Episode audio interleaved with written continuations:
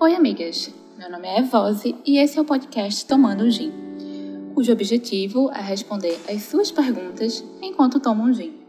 E a minha recomendação é que você, ao ouvir esse podcast, também tome um gin, mas aí fica a seu critério.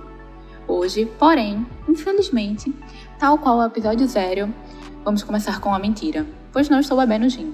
Para falar a verdade, sequer estou bebendo álcool. No momento, me encontro bebendo uma xícara de café. E aqui eu queria abrir um parênteses para confessar que nunca entendi por que café é legalizado. Eu tomo café e em menos de 5 minutos estou girando igual uma Beyblade no meu quarto. Algo que pouquíssimas drogas são capazes de fazer, diga-se de passagem. Enfim, vou deixar essa reflexão no ar. Bom, hoje não vou começar diretamente com as perguntas, mas vou contar uma história primeiro. A história do dia que a cantora Mamundi me xingou no Twitter. É uma história um pouco comprida, mas confia em mim que vai dar certo. Tudo começou quando eu, num ato de total insanidade, arrumei um web namorado carioca. Sim, como se já não bastasse tudo que eu estava passando. Um romance para lá de intenso, tanto que, do nada, ele comprou uma passagem para eu ir para o Rio em algumas semanas. Sendo que, assim, algo minimamente inusitado aconteceu uma semana antes da viagem. O cara terminou comigo, com o argumento de: ah, não, porque você é louca. E olha, não vou nem entrar nesse mérito de ser louco ou não. Quem me conhece sabe. Mas acho que faltou um pouco de etiqueta aí. Pelo amor de Deus, o cara era sagitariano, sabe? Quem era ele para falar de loucura? Acabou que me viam encruzilhada. Ou ficava em casa chorando em posição fetal, ou iria para o Rio e levariam fora pessoalmente. A resposta me parecia muito clara. Então, peguei o avião rumo ao Rio de Janeiro e fiquei na casa de um casal de amigos. No último dia da viagem, decidi me encontrar com ele. E o cara, obviamente, me deu um fora. Voltei para Recife completamente humilhada. E para completar, e não estou brincando, voltei com um casal do meu lado no avião. Imagina como não fiquei me sentindo. Enfim, o que aprendi com isso nunca mais pego um avião para tentar pegar alguém. No máximo, um ônibus interestadual, um Rio Doce barra de Jangada, que equivalem mais ou menos à mesma coisa. Depois disso, comecei a nutrir um ódio irracional pelo Rio de Janeiro e tudo que vem de lá. Passei a reparar que as piores notícias vêm do Rio de Janeiro. Os piores crimes acontecem no Rio de Janeiro. As piores pessoas vêm do Rio de Janeiro. Só ver o nosso presidente. Volta e meia, me pego fantasiando que cai uma bomba atômica no Rio e mata todo mundo. Enfim, depois de algumas semanas dessa ida desastrosa ao Rio, fui tomar aquele banho de princesa que você demora horas lavando o cabelo, esfoliando a pele, passando cremes. E aí, deixei o celular fora do box num daily mix qualquer do Spotify. Em algum momento, começa a tocar uma música elogiando cariocas, dizendo, basicamente, que cariocas são tudo de bom. Nesse momento, eu quase tive um acesso de raiva. E, para completar, não tinha como parar a música porque eu teria que sair do box toda molhada para pegar o celular. Aí, passei os três minutos da música quase infartando. Depois do banho, fui indignada ver qual era a música e era uma música chamada Cariocas da Mamundo. E aí eu, na maior inocência, tuitei: Nossa, o Daily Mix mandou Cariocas da Mamundi enquanto eu tomava banho e quase tive um infarto de raiva. E continuei minha vida normalmente.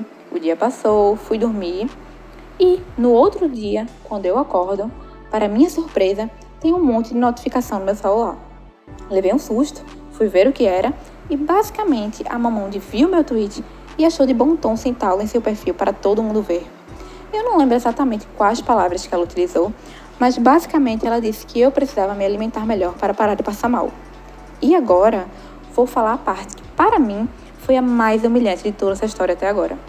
Nessa época, era o lançamento do álbum da Taylor Swift, o Lover, e meu nome no Twitter era Ouvindo o Novo da Taylor Swift. Sim, eu sou fã da Taylor Swift. Qual o problema? Agora virou crime por acaso? Inclusive, na retrospectiva do Spotify, ela ficou em primeiro lugar nos artistas mais ouvidos do ano. E tá tudo bem, eu sou uma mulher romântica e não preciso justificar meus gostos musicais para ninguém. Bom, agora tenho algo a dizer. Sempre que você estiver na merda, vai ter um homossexual para te deixar pior ainda. Vieram vários fãs homossexuais da Mamundi me xingar, falando coisas como: Nossa, porque quem faz música boa de verdade é a Taylor Swift, né, querida? Tipo, qual foi? Calm down, Beyoncé. Então, eu respondi que não estava criticando a música em si, que até gostava das músicas da Mamundi no geral. Eu só não gostava de cariocas. Ela continuou citando meus tweets no perfil dela, me xingando e até justificou dizendo que a música nem era dela, era só uma versão.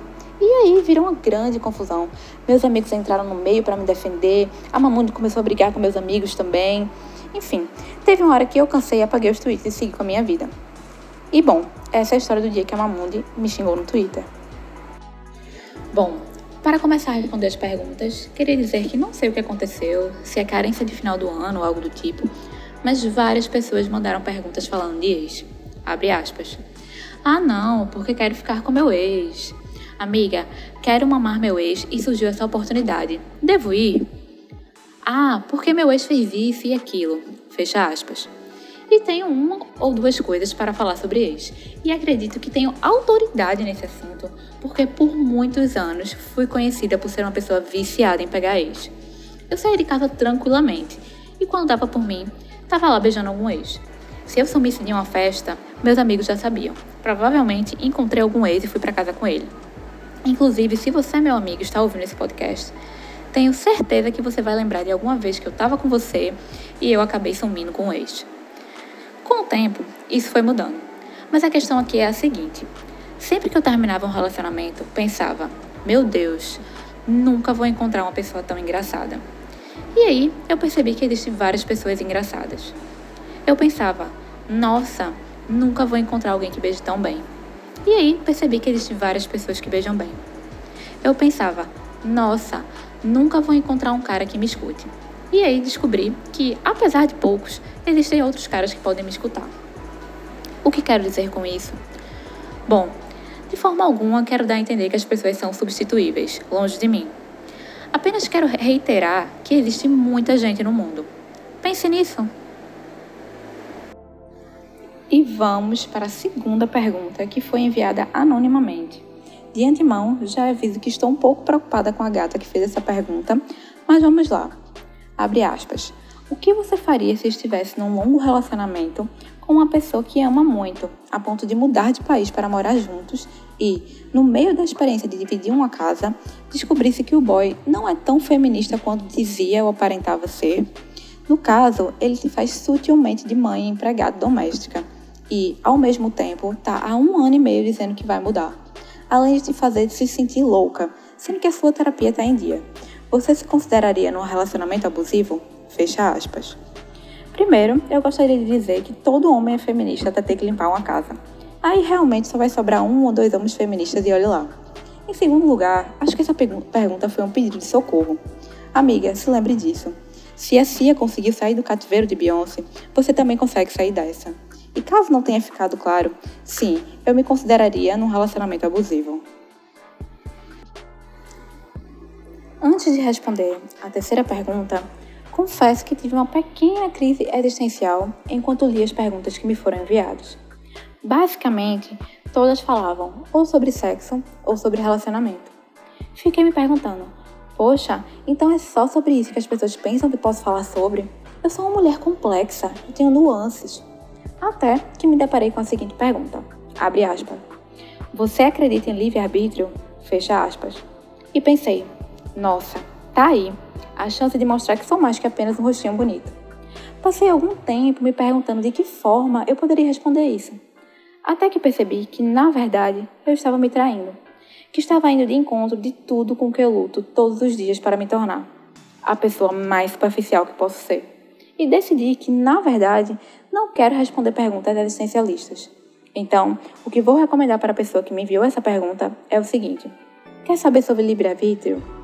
Vai ler a Bíblia ou assistir a trilogia de Matrix? Essas respostas você não vai encontrar nesse podcast.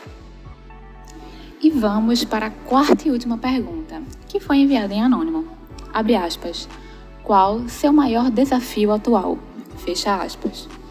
Eu gostei dessa pergunta porque, curiosamente, de fato, estou passando por um grande desafio no momento. Que é o seguinte: quero muito comprar um vestido de paetê, algo extremamente glamouroso para esse fim de ano, mas não tenho dinheiro. Então, você que está ouvindo esse podcast, faça um pix para minha conta. Peça meus dados pela DM. Doe, papai muito doente.